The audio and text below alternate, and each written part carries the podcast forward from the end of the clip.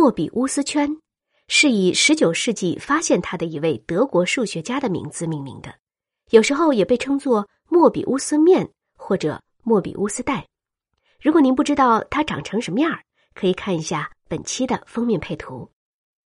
这个莫比乌斯圈有许多特殊的性质，用一支笔沿着平行于边缘的中线画下去，笔不离开纸面。画出的这条线会同时出现在两个面上，这说明什么呢？说明它只有一个面。真奇怪，一张纸却只有一个面，真是个怪东西。再或者，用一把剪刀沿刚才画出的那条中线剪开，会变成几个圈呢？一个还是两个？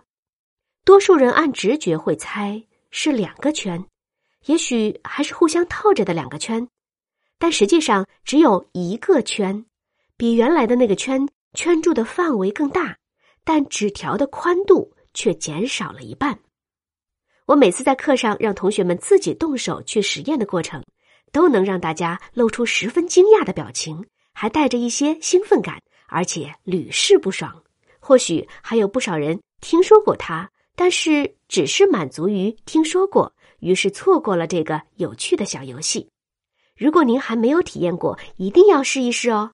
其实只需要一张纸，加上一丁点儿双面胶或者胶水就可以了，剪刀都不一定需要，直接下手撕就行。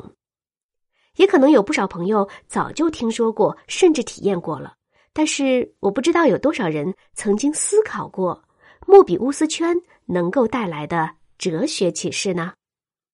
对这个问题嘛，每个人都可以给出自己的答案。烧脑女博士，我就把我所想到的答案说来给您听，供您参考。启示有两条：第一，一张纸条本来有 A 面、B 面，也就是我们俗称的正反面，它们是互相矛盾、水火不容的。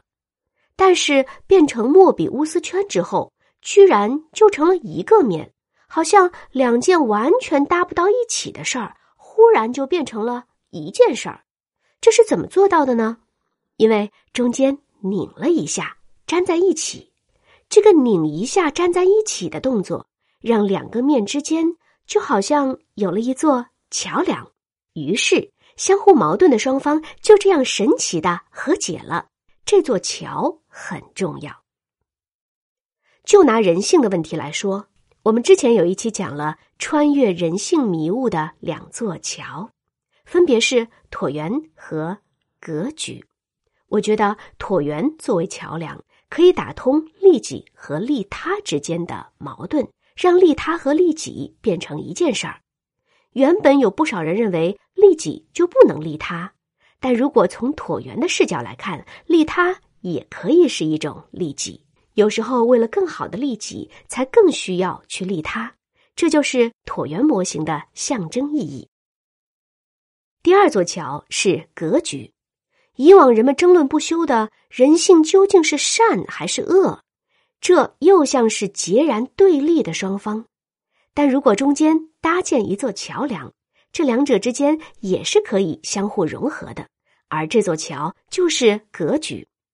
基于格局这座桥梁，我把人性总结为四句话：人性本利己，格局有大小，天生小格局，追求大格局。我再说一遍哈，说的慢一点，您可以想一想：人性本利己，格局有大小，天生小格局。追求大格局，我想这四句话您不会有太大的意见吧？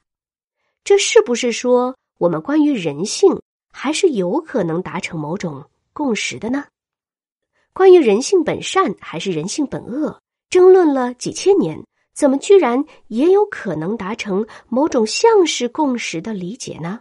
您再想想今天说的莫比乌斯圈吧，这在理论上并非没有可能，对吗？关键是要能够找到那座桥，我认为格局恰好就是那座桥。刚才说的是莫比乌斯圈带给我的第一个哲学启示：关于在相互矛盾的事物之间搭建桥梁的重要性。接下来说说第二个角度的启示：莫比乌斯圈看上去是一个几维的事物呢？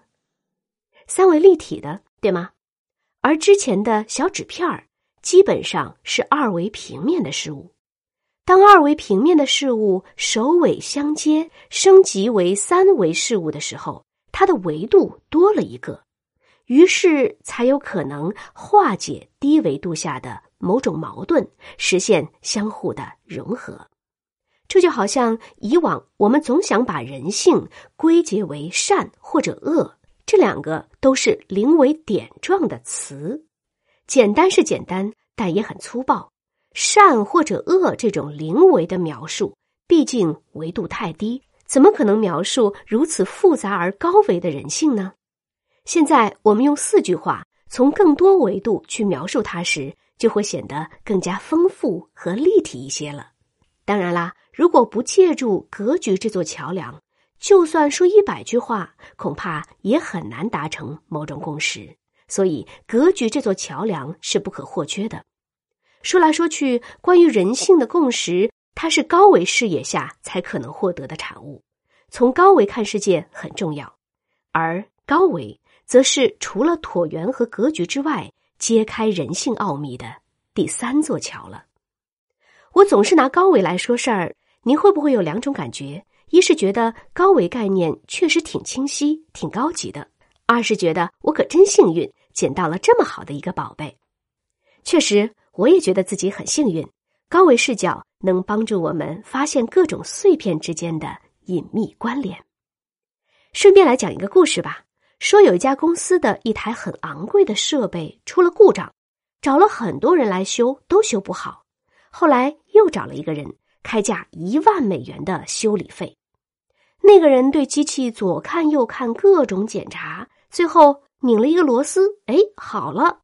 那没办法。公司跟人家签了协议呀，就得付这一万美元的修理费。付钱的时候，公司的老板说：“你这只是拧了个螺丝，就收一万块，还真是不便宜呢。”修理工却说：“对我拧这螺丝只需要收一块钱，但是得知道该拧这个螺丝，这需要收费九千九百九十九美元。”这当然是个段子啦，我倒觉得他挺意味深长的。